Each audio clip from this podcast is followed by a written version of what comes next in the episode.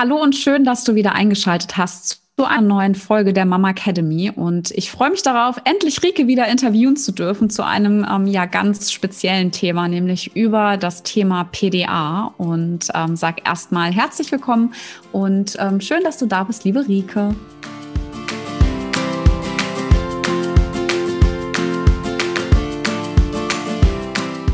Hallo und herzlich willkommen beim Mama Academy Podcast deinem Podcast für ein ganzheitlich gesundes und erfülltes Mama-Leben. Wir sind Rike, Katharina und Nicole, eine Ärztin, zwei Mamas und drei Yogalehrerinnen. Zusammen möchten wir dich mit unserem Wissen aus dem Bereich Medizin, Yoga, Coaching und Ernährung bei der größten Transformation deines Lebens unterstützen. Als Mamas und Frauen ist es unser Herzensprojekt, dich in deine volle Kraft zu bringen.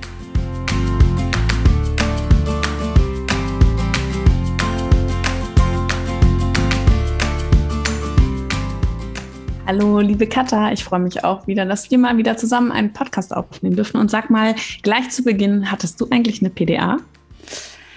Ähm, also ich muss dir ganz ehrlich sagen, nein. Und ähm, es war auch quasi für mich so das Letzte, was ich überhaupt haben wollte, weil ich einfach... Ähm, ja vorher ähm, mich so eingelesen hatte in das Thema und auch im Geburtsvorbereitungskurs das etwas war, dass ich sagte, oh Gott, scheiße, damit zerstöre ich meinen ganzen Körper. Also wenn ich Schmerz mitbekomme, ist das wirklich das aller, aller, aller, allerletzte, was ich wirklich möchte. Und habe meinen Mann äh, davor auch so extrem darauf gebrieft, dass ich bitte keine Nadeln irgendwo reingesetzt bekommen haben möchte, weil ich einfach wirklich zu stark und große Angst vor Geburtsverletzungen einfach hatte und ich deswegen ähm, das bei mir ja überhaupt nicht mir hätte vorstellen können und auch gar kein Fan davon war.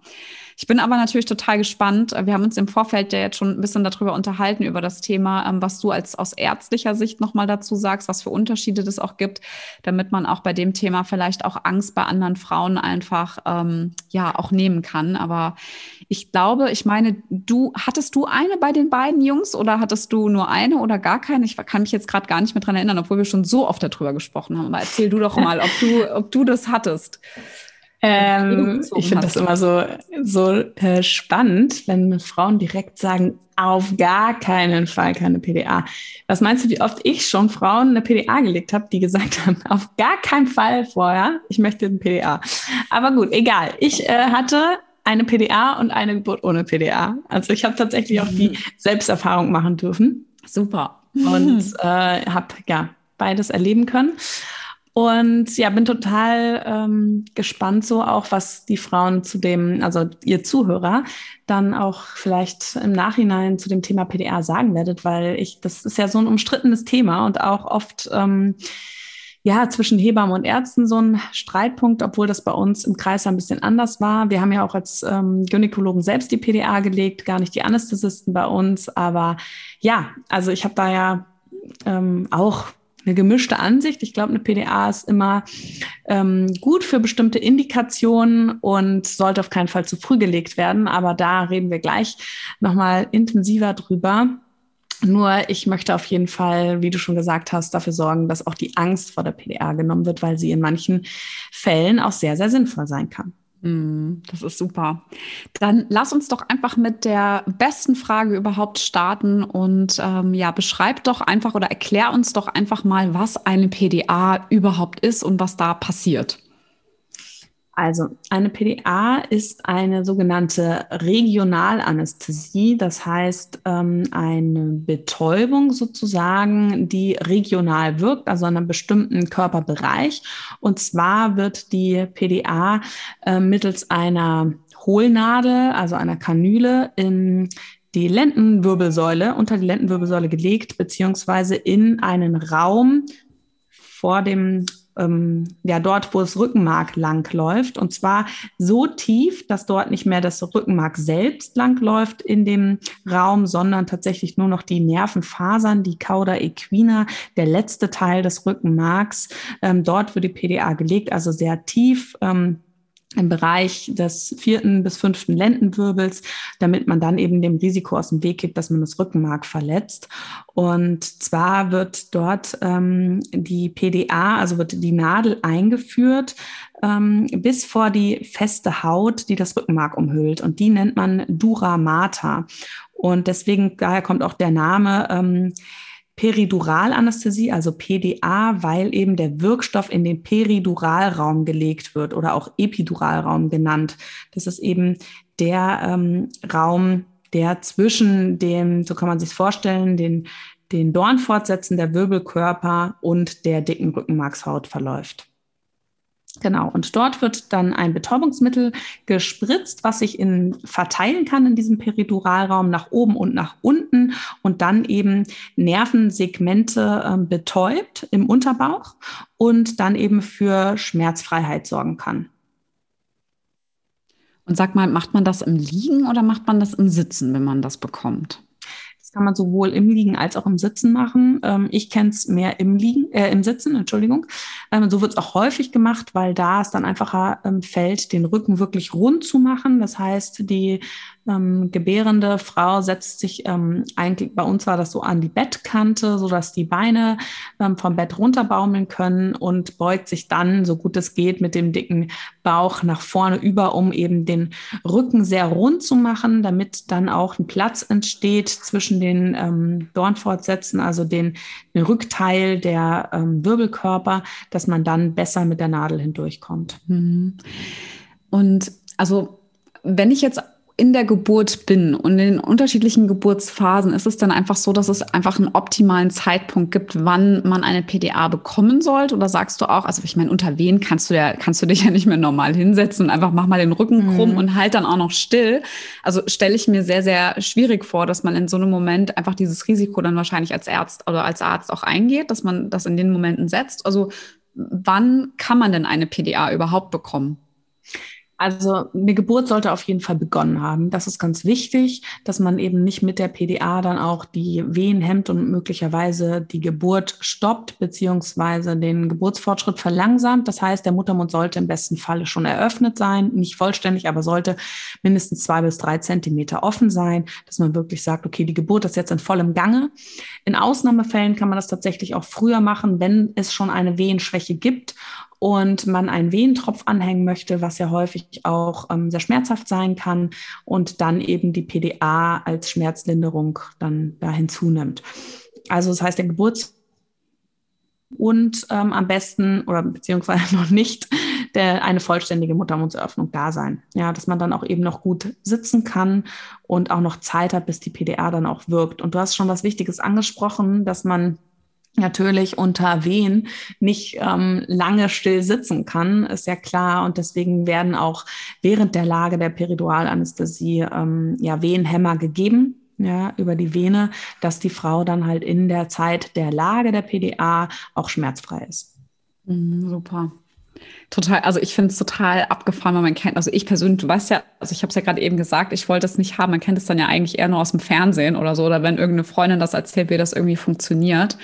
Ähm, super spannend. Ähm, es würde mich wahnsinnig nervös machen, wahrscheinlich, äh, diesen Moment. Oder mein Mann würde wahrscheinlich auch wie so nervöses Etwas vor mir hin und her laufen, weil, er, weil es halt einfach so eine, finde ich, empfindliche Stelle ist.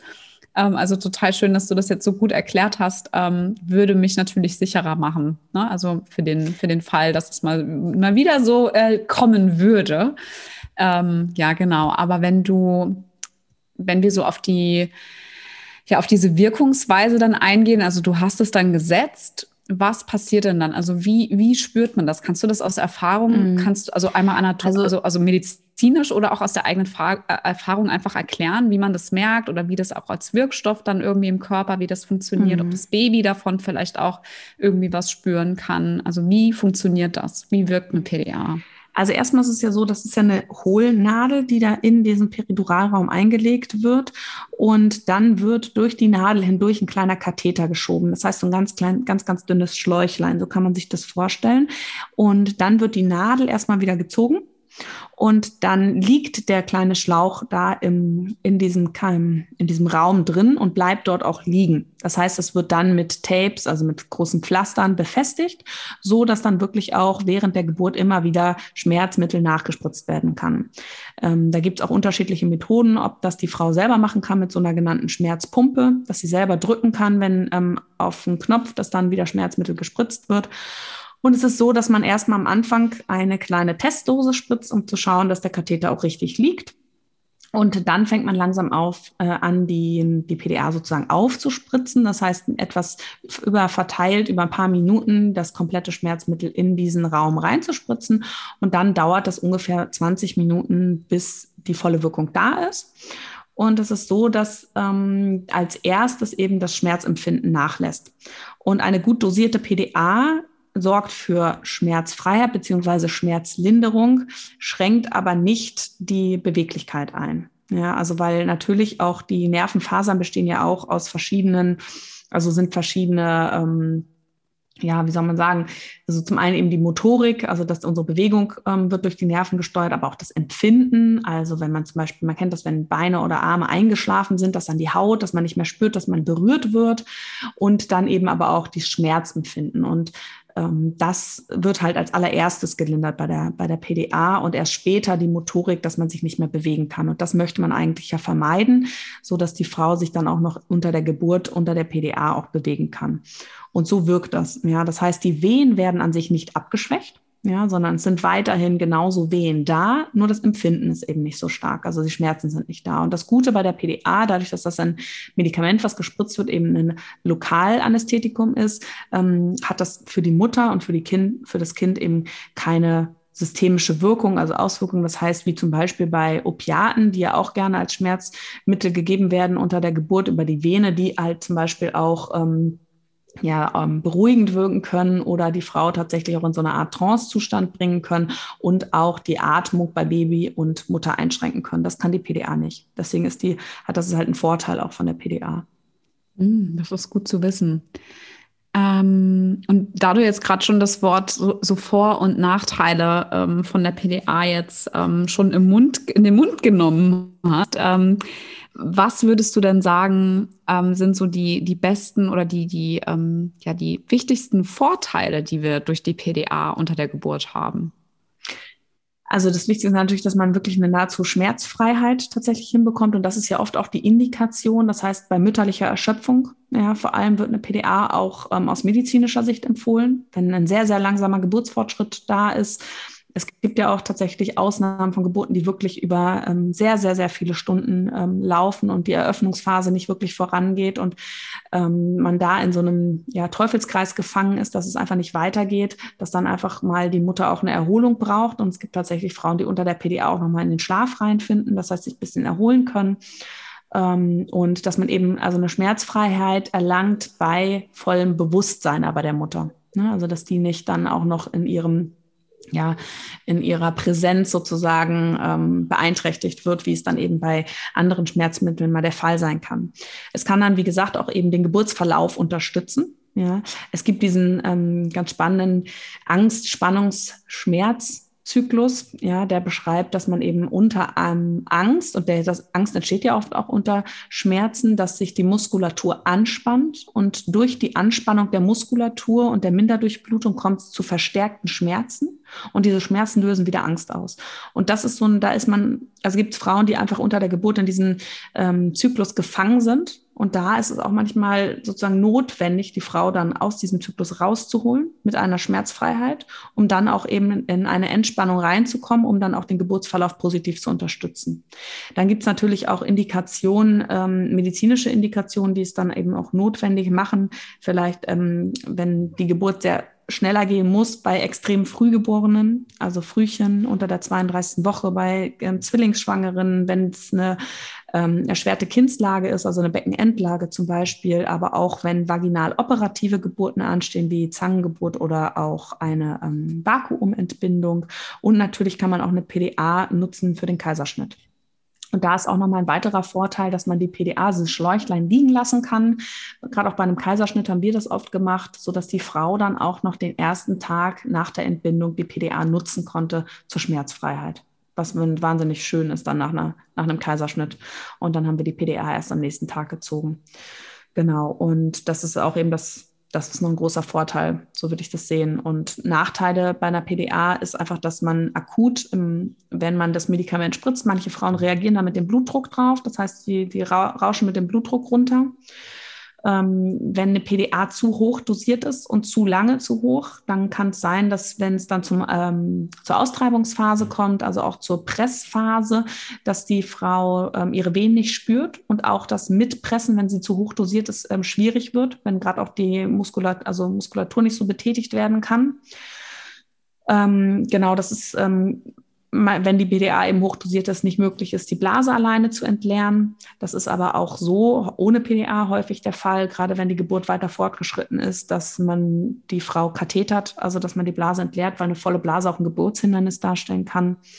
Und ähm, ja, wenn die PDA, wie gesagt, zu hoch aufdosiert ist, dann kann sich die Frau auch schlecht bewegen, was ja manchmal auch aber angenehm ist unter Geburt und auch wichtig, dass man sich ein bisschen bewegen kann, vielleicht auch eine andere Geburtsposition einnehmen kann, um es auch dem Kind ähm, leichter zu machen, den ähm, Weg nach draußen zu finden.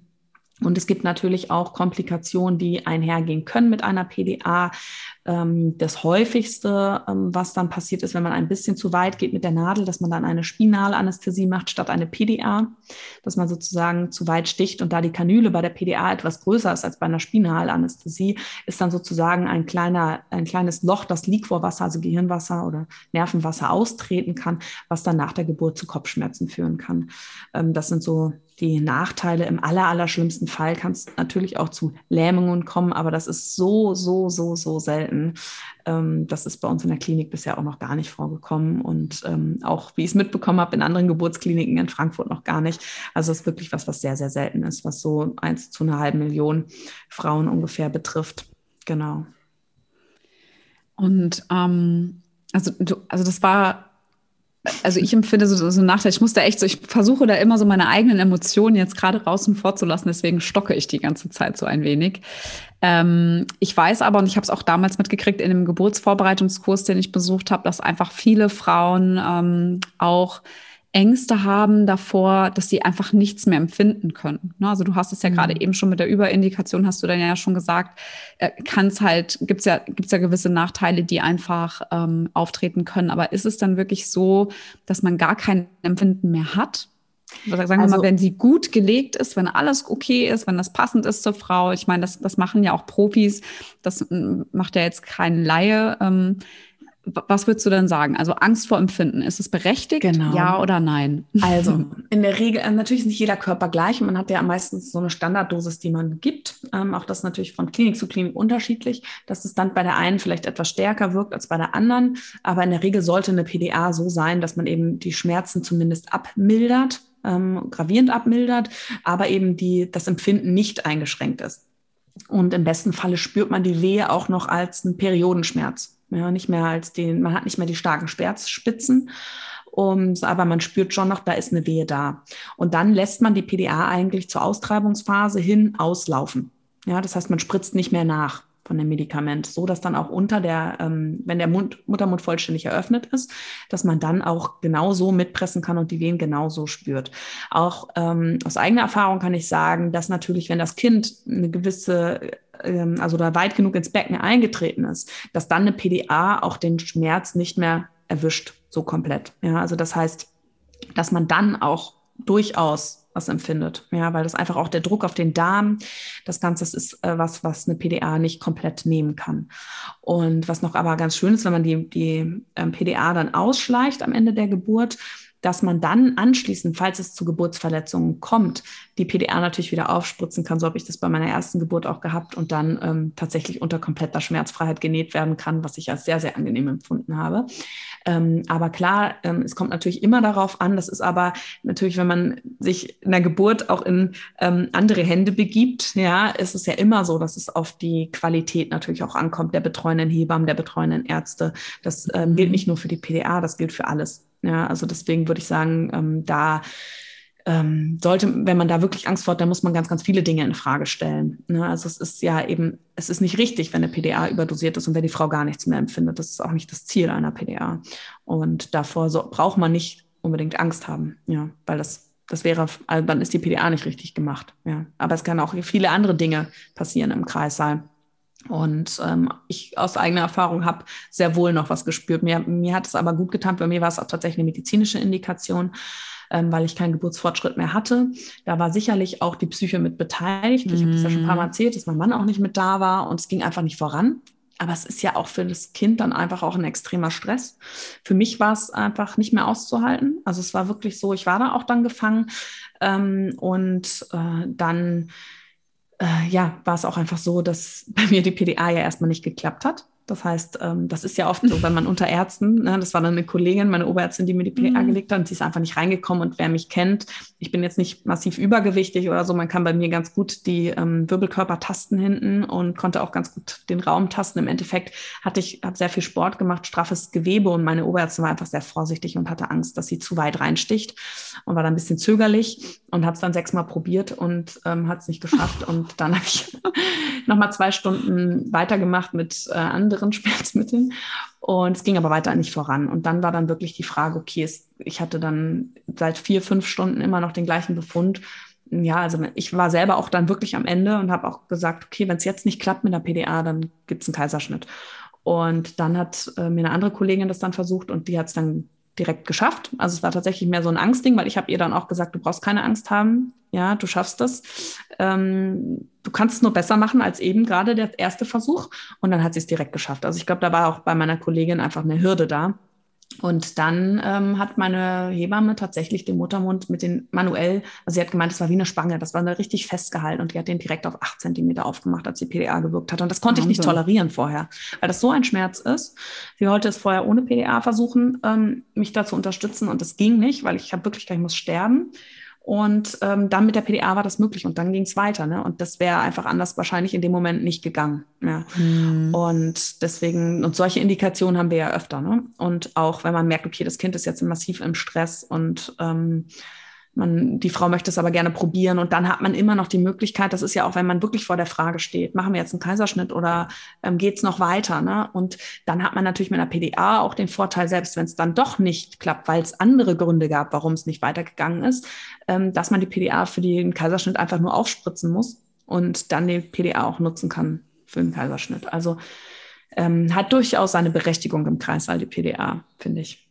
Ja, super cool. Ich finde es auch wieder super spannend, wenn du das so erzählst. Also für mich natürlich, also mit dem, wie wir uns ja also beschäftigen, auch mit dem Yoga und allem drum dran, finde ich es halt auch wieder ein super schönes Beispiel dafür, wie wirklich, wie wichtig so Psyche und Körper, wie das alles zusammenhängt. Ähm, wie man, also ich meine, klar, ne, unter solchen Angstzuständen und du dann auch eigentlich deinen Mann lieber da gehabt hättest und der dann nicht da sein konnte, ist klar, dass man sich eigentlich total blockiert. Also es ist total eine sehr, sehr spannende Geschichte, die du auf jeden Fall ähm, zu dem Thema mit uns teilen kannst.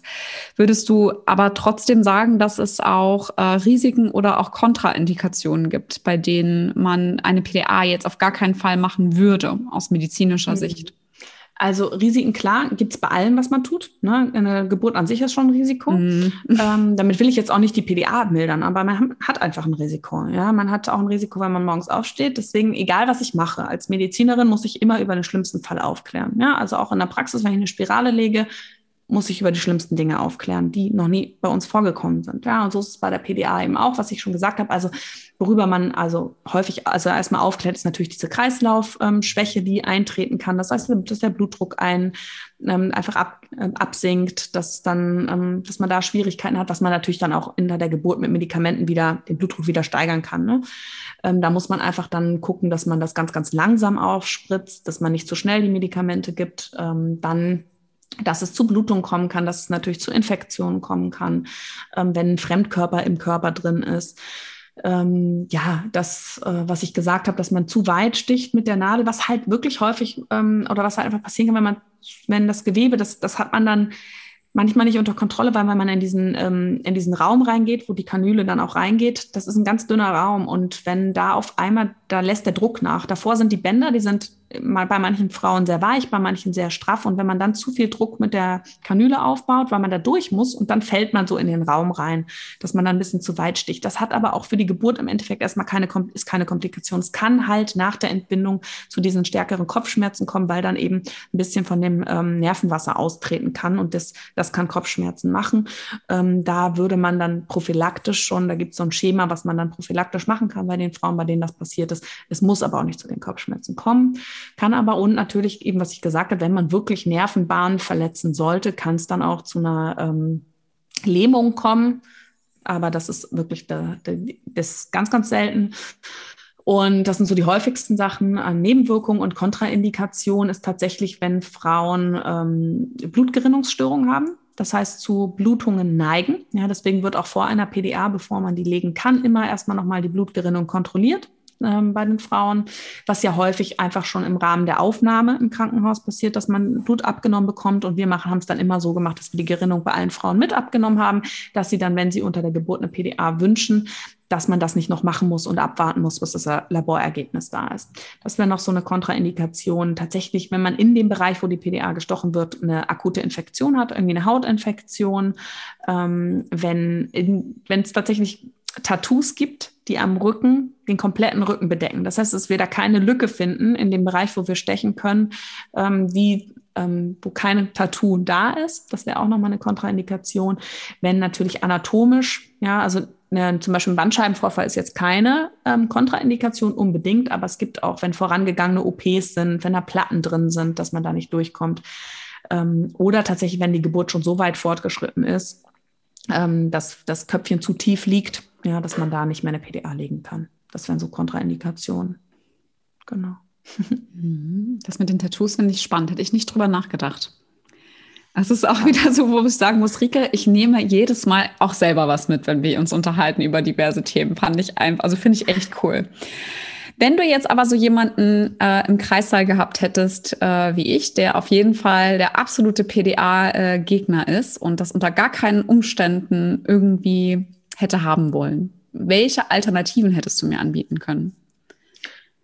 Gut, das ist ja also eine PDA legt man ja auch nicht direkt beim ersten Wehenschmerz. Ne? Also das ist ja dann schon, wie ich gesagt habe, so Indikationen wie mütterliche Erschöpfung, ja, wo es dann wirklich schon sehr, sehr lange ist, wenn ähm, oder wenn wir merken, da ist, das muss jetzt schnell vorangehen. Ähm, aber wenn jetzt eine Frau Wehenschmerz hat, hat man natürlich noch andere Optionen. Ja, also das geht über natürliche ähm, ja, natürliche Schmerzlinderung alleine durch Bewegung, durch Wärme, Massage. Ähm, ja, also da hat man ja viele Möglichkeiten, um selbst auch ne, über die Atmung ähm, die Schmerzen zu lindern. Ähm, dann gibt es natürlich aber auch, also wenn das dann nichts hilft, gibt es zum einen eben Schmerzlinderung durch Alternativmedizin auch. Ne? Es gibt auch Akupunktur, was man unter der Geburt machen kann, macht man allerdings seltener als jetzt in der Geburtsvorbereitung. Es gibt homöopathische Mittel oder auch Aromatherapie tatsächlich im Kreissaal. Und dann aber natürlich auch andere Medikamente. Also beginnt von so Spasmolytikern, die einfach entspannend wirken in Form von Zäpfchen, zum Beispiel Buscopan, ähm, oder auch als Wehen, also als Tropf. Ne? Das gibt es auch. Ähm, das einfach der, das hat auch keine Wirkung aufs Kind. Das heißt, dass einfach der Muttermund etwas weicher wird, die Spannung danach lässt und er sich besser öffnen kann. Und dann gibt es natürlich auch ähm, Medikamente, die über die Vene oder auch lokal in den Po injiziert werden können. Das sind dann häufig Opiate, die eben aber, also die schmerzlindernd wirken auch sehr gut, die eher die Schmerzspitzen auch wieder nehmen. Also der Schmerz ist trotzdem noch spürbar, den wird man, kein dieser Schmerzmittel wird die Schmerzen so ähm, gut wegbekommen wie eine PDA tatsächlich. Ähm, aber die Opiate, da muss man dann auch immer schauen, die kann man auch nicht zu hoch dosieren. Es gibt mittlerweile ganz also neuartige Opiate, die, die die Atmung von der Mutter und dem Kind eben nicht so stark einschränken. Aber es kann halt auch so zu Bewusstseinseindämmung kommen bei der Mutter, ähm, dass man da so ein bisschen in Trance gerät. Das hatte ich, ähm, habe ich selber auch erleben dürfen.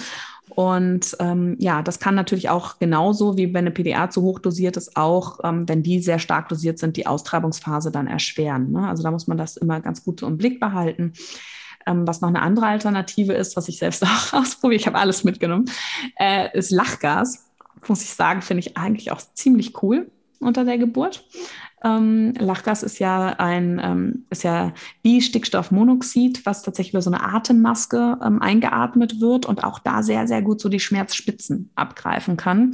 Und das macht man ja auch in Eigendosierung. Das heißt, man hält sich selbst während der Wehe die Atemmaske vor und atmet dann tief ein und aus. Und so nach vier bis fünf Atemzügen tritt dann diese schmerzlindernde Wirkung auf und wird aber auch sehr, sehr schnell wieder abgebaut vom Körper und beeinflusst halt auch in keinster Weise den Geburtsverlauf. Also, dass jetzt irgendwie den Geburtsverlauf verlangsamt oder so.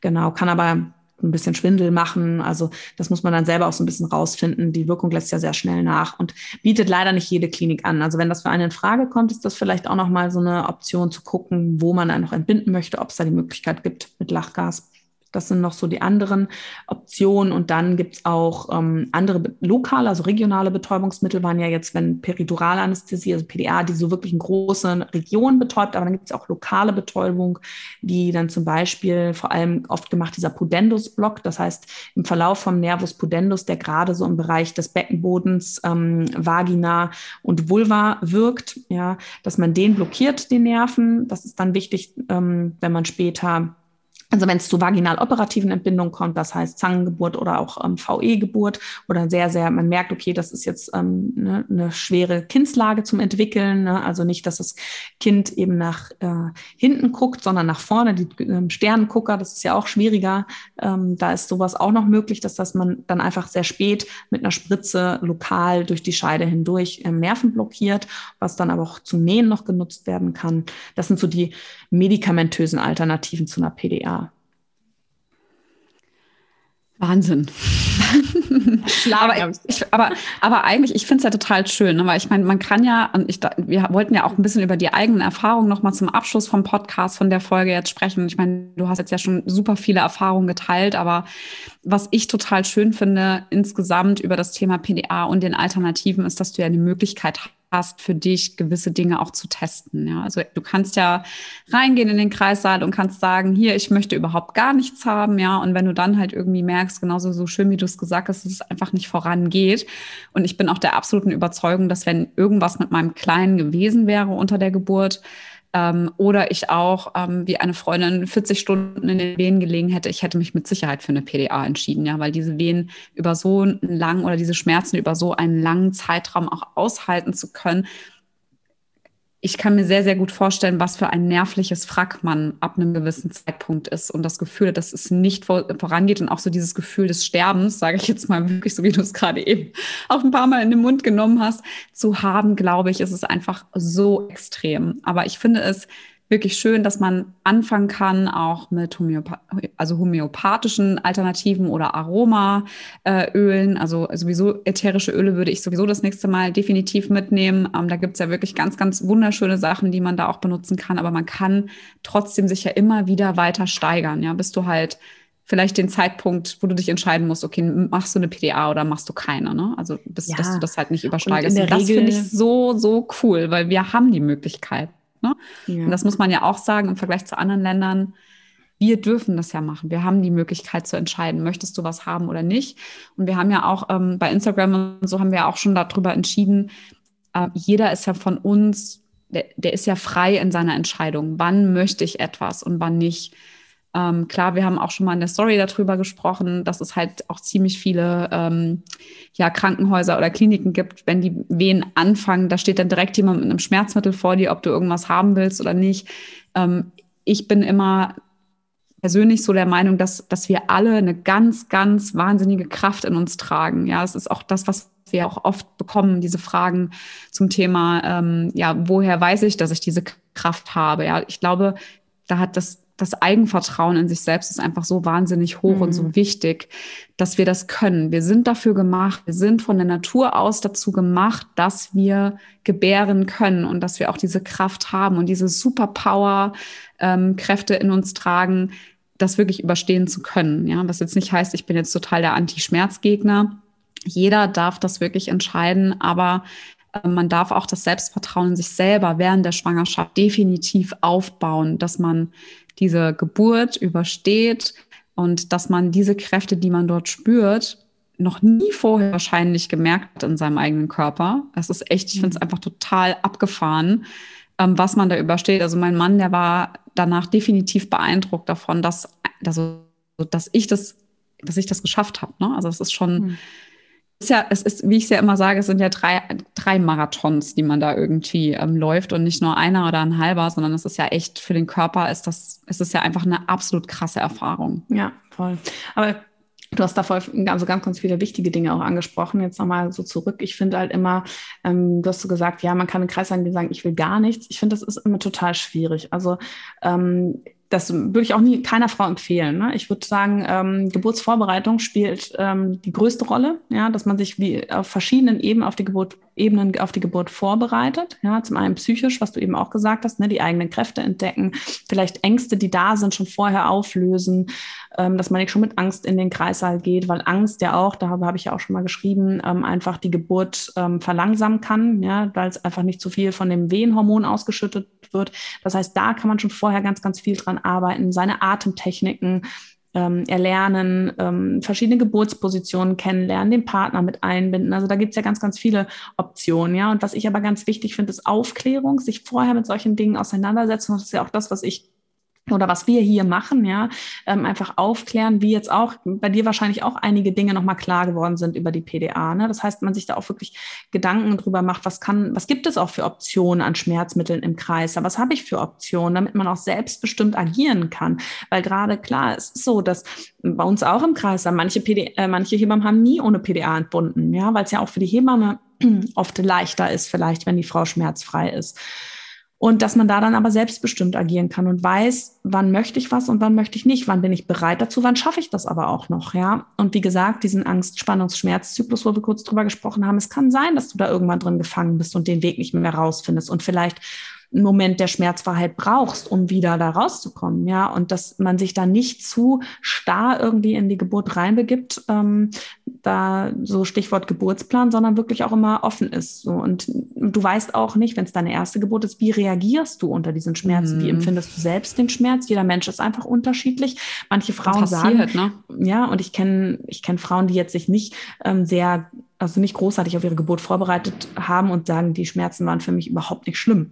Ja, also ich ähm, konnte immer noch super lachen so unter meinen Wehen. Das kann ich nicht unterschreiben. Ja, ich habe das am Anfang jetzt ähm, die zweite Geburt ich muss lachen. ganz anders Geburt erlebt, aber ich habe echt, also das war dann irgendwann einfach krass. Und da bin ich an meine körperliche Grenze gekommen. Und mhm. das ist einfach bei jedem anders und da darf man auch nicht verurteilen. Und das ist im Kreis halt auch ein Thema gewesen, was mich brutal genervt hat, wenn Frauen, die selber noch keine Kinder geboren haben, da gearbeitet haben und gemeint haben, sich ein Urteil bilden zu dürfen, wie eine Frau ihren Schmerzen empfindet. Ja, und ähm, man steckt nicht drin und jede Frau ist anders und dass man da das Selbstvertrauen auch behält und aber auch sagt, okay, ich möchte jetzt das und ich möchte das und sich da auch nicht als Loser fühlt oder meint, man hätte irgendwas Fall. nicht geschafft und das regt mhm. mich auch mhm. total auf. Jetzt werde ich richtig emotional hier gerade, aber ähm, als Ärztin, ich meine, ich, wie oft habe ich Frauen, die vor mir sitzen und sagen, ja, aber ich habe es nicht geschafft, ich habe eine PGA gekriegt und meine Hebamme im Geburtsvorbereitungskurs hat das und das gesagt, wo ich sage, Alter, das, das ist für mich auch keine gute Hebamme. Das ist für mich nicht gut, wenn man sowas macht, weil man weiß auch nicht, was ist bei, bei der Frau los. Vielleicht löst die Geburt auch irgendwas aus in ihr, wo alte Traumata erweckt werden, wo einfach, wo sie sich gar nicht mehr im Griff hat. Das weiß sie vorher nicht. Und da finde ich einfach, da sollte man nicht urteilen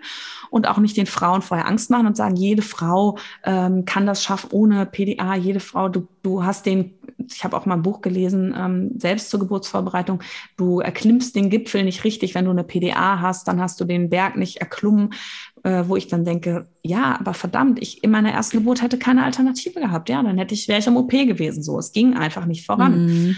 Und vielleicht hätte ich mich besser vorbereiten können, vielleicht hätte ich anders loslassen können, aber soll ich mich jetzt scheiße fühlen, weil ich das nicht geschafft habe? Nee, ich habe verdammt noch mal ein Kind Fall. auf die Welt gebracht. Und das ist das, was mir einfach als Ärztin einfach super wichtig ist, wo ich auch sage, da, da finde ich, das gehört auch zu einem Geburtsvorbereitungskurs mit dazu, auch als Hebamme. Ich weiß, dass viele auch sehr alternativ arbeiten. Das finde ich auch gut. Mein Gott, wenn es eine Frau schafft, ohne super. Aber ich finde auch eine Frau, die mit PDA entbunden hat, ähm, der gehört genauso große Anerkennung. Und ähm, das ist ebenso die Frauen mit Kaiserschnitt. Ne? Ja, total, ja, also total. Es ist einfach ja, wichtig mir jetzt einfach nochmal gewesen, das zu sagen. Und ähm, klar, ich habe auch die zweite Geburt ähm, ohne PDA gemacht, aber ich habe auch bei acht Zentimeter nach bei der PDA gefragt, ja. Und dann habe ich eine blöde Abfuhr gekriegt, wo ich gedacht habe, Mann, wenn ich jetzt könnte, würde ich aufstehen. Und ich habe wirklich gedacht, ich bringe dich gleich um zu meiner Hebamme, weil ich will jetzt diese verdammte PDA haben. Aber ja. Du warst leider zu spät ich war zu spät und das hat mich dann aber auch beruhigt, weil es eben, ich hatte die Erfahrung, dass es so lange dauert bei der ersten Geburt mm. und war mhm. dann, als sie, sie hat mir lange, lange nicht, mich nicht untersucht und hat mir lange nicht gesagt, wo ich gerade stehe und ich dachte, ich bin immer noch bei zwei Zentimeter und konnte nicht mehr und hat sie gesagt, nee, jetzt sind es schon acht Zentimeter und da wusste ich, okay, ich habe das Ziel jetzt aber auch vor Augen, es ist in Ordnung, Super. dass ich jetzt keine PDA kriege, aber ja, das war natürlich ein ganz anderes Empfinden auch ähm, bei der zweiten Geburt, weil du das ja vorne nochmal angesprochen hast. Ne? Ich habe das ähm, ganz anders wahrgenommen, aber da spielen auch nochmal viele Faktoren mit rein. Ne? Mein Mann war mit da, ich habe mich noch viel intensiver auch mit Yoga und allem auf die zweite Geburt vorbereitet als auf die erste. Ähm, da waren sicher noch andere Dinge, die war gesagt, mhm. gesagt, viel, viel schneller. Das heißt, ich war auch, ich war bei der ersten Geburt körperlich am Ende nach 15 Stunden. Ich war natürlich auch super müde. Es ging ja durch die ganze Nacht. Er ist ja morgen um 10 geboren. Das heißt, na, ne, das, ist ja auch, das sind ja auch nochmal andere Faktoren, die da mit reinspielen. Ich habe bei der ersten Geburt, ja, bis ich die PDA bekommen habe, auch viel Opiate bekommen. Ich habe Lachgas gekriegt. Ich habe, das hat natürlich auch einen Eindruck auf meinen oder eine Wirkung gehabt auf mein Befinden. Mein Mann hat auch schon gesagt, als er mich gesehen hat, der kam ja dann äh, zwei Stunden später in den Kreissaal oder, und hat äh, gemeint, boah, man hat mir so krass angesehen, dass ich wie so in Trance war von den ganzen Medikamenten. Ähm, und das war sicherlich nicht die PDA. Also, mhm. Ja. Aber weißt du, was ich gerade noch wirklich, wirklich einen ganz, ganz wichtigen Punkt ähm, eben gerade eben, was du gesagt hast, ist, dass wir ja eigentlich auch Aufklärungsarbeit betreiben möchten. Und ich glaube auch mit diesem, mit diesem Kreislauf, mit dem, mit der Angst und der Anspannung, du hast es ja jetzt auch vor ein paar Tagen in der Story gehabt, als du die Präsentation für unseren Online-Kurs ähm, auch hochgeladen hast, wo du auch einfach im Online-Kurs selber auch ganz genau erklärst, wie das wirklich zusammenhängt. Und wie, insbesondere was das Thema betrifft, haben wir da ja auch ähm, Yoga-Einheiten und auch Meditationen, ähm, alles die zusammenpassen, auch entwickelt. Also ähm, von daher ist das eigentlich ähm, total schön, dass wir da, sage ich mal, wirklich sehr speziell und wirklich auch sehr aufklärend im Online-Kurs drauf eingehen, ähm, weil, wie man merkt, ist ja auch ein sehr, sehr wichtiges Thema für dich ist. Und ähm, mhm. ja, genau. Ja, ich finde einfach Aufklärung ich, ist ja nicht nur der Geburtsschmerz, sondern auch einfach, was passiert unter der Geburt. Ähm, wie kann ich auch, ne, also was, wie ist mein Becken eigentlich aufgebaut? Ähm, wie kann man sich da vorbereiten? Wie kann verschiedene Geburtspositionen den Weg erleichtern? Und was, das ist ja auch was, denn wenn man auch weiß, was auf einen zukommt, meiner Meinung nach löst das ja auch gewisse Ängste. Ne? Und das kann dich ja dann unterstützen, auf mhm. vielen Ebenen die Ängste zu lösen und dann vielleicht auch deinen Geburtsverlauf zu ähm, beschleunigen oder ähm, Schmerz leichter zu machen. Da spielen ja wichtige Faktoren einfach eine Rolle und auch was Geburtseinleitung angeht und sowas, dass man da schon Bescheid weiß, okay, was, was heißt das eigentlich? Und äh, das ist mir ein, ein richtig großes Anliegen und ähm, das ist auf jeden Fall was, was wir intensiv auch im Online-Kurs machen, ja total schön. Rike, ganz, ganz, ganz lieben Dank für diese äh, tolle Aufklärung mal wieder, dass wir von deinem Wissen profitieren dürfen. Ähm, war wirklich, also ich habe auf jeden Fall sehr, sehr viel mitgenommen. Und ähm, ich hoffe, dass äh, du zu Hause, wenn du den Podcast hörst, dass du ähm, genauso viel mitnehmen konntest, dass du vielleicht auch ein paar Ängste und Bedenken loslassen ähm, konntest durch ähm, diese Aufklärung zum Thema PDA und auch ähm, ganz kurz den Ausblick auf Alternativen, die man eben auch nutzen kann.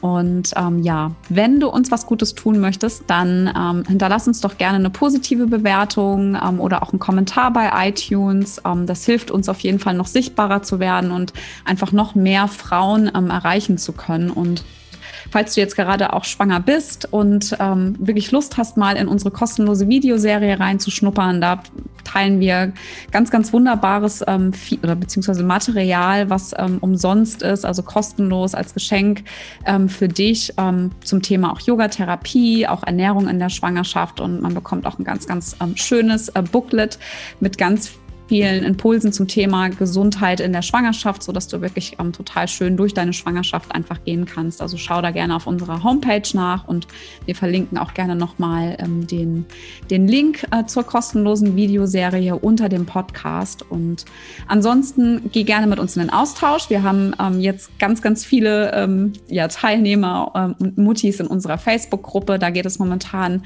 ähm, starten jetzt endlich ganz schöne Konversationen zu gewissen Themen oder auch bei Instagram in der Woche geht es auch wieder um das Thema Geburt und Anatomie. Also schau da auf jeden Fall rein und wir freuen uns, dass du da bist und wünschen dir eine ganz, ganz wunderschöne ähm, neue Schwangerschaftswoche.